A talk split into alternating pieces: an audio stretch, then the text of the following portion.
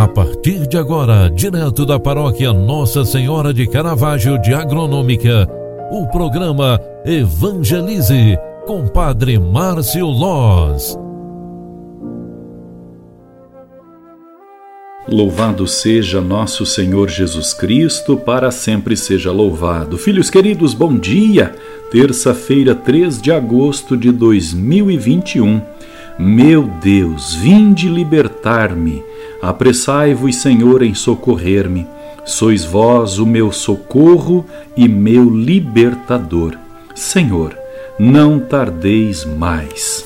Queridos filhos e filhas, hoje a igreja nos proclama o Evangelho de São Mateus, capítulo 14, versículos 22 ao 36, que diz a seguinte palavra: Depois que a multidão comera até saciar-se, Jesus mandou que os discípulos entrassem na barca e seguissem à sua frente para o outro lado do mar, enquanto ele despediria as multidões. Depois de despedi-las, Jesus subiu ao monte para rezar a sós.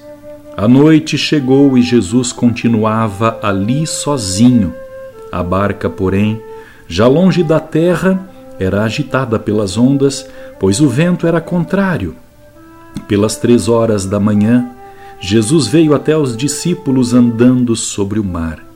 Quando os discípulos o avistaram, andando sobre o mar, ficaram apavorados e disseram: É um fantasma, e gritaram de medo.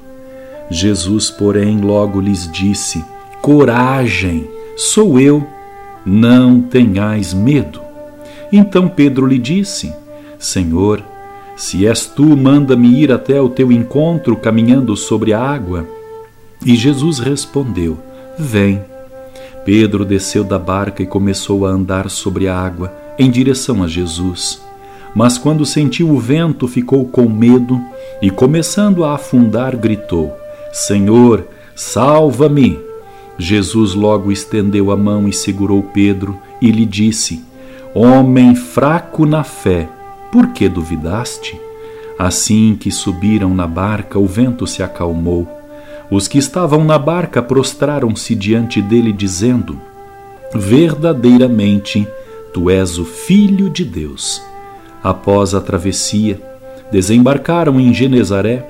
Os habitantes daquele lugar reconheceram Jesus e espalharam a notícia por toda a região.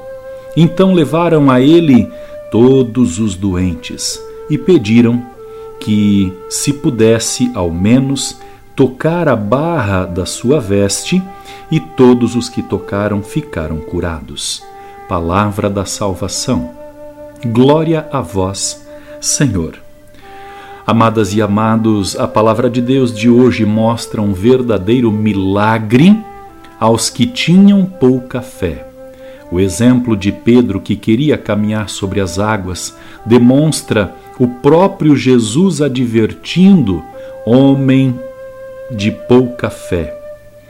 Quando este sinal aparece, não só os discípulos creram em Jesus, mas também todos os moradores da região de Genezaré. E assim, os sinais de Jesus vão se estendendo por várias e várias regiões e com estes sinais, acreditando cada vez mais. Jesus é verdadeiramente o Filho de Deus. Com esta palavra, com esta pequena partilha, vamos fazer no dia de hoje uma oportunidade para crescermos na fé, para termos mais coragem mesmo que os ventos possam ser contrários em nossa vida, mesmo que as dores possam estar assolando a nossa consciência. Creiamos e acreditando nele, no Filho de Deus, sejamos também testemunhas dos grandes sinais e milagres de Deus em nossa vida. Concentrados, pedimos a bênção de Deus para fazermos de hoje um bom e abençoado dia. O Senhor esteja convosco e Ele está no meio de nós. A bênção de Deus desça e permaneça sobre cada um de nós. Ele que é Pai, Filho e Espírito Santo. Amém. Obrigado pela tua companhia. Um grande abraço, ótimo dia.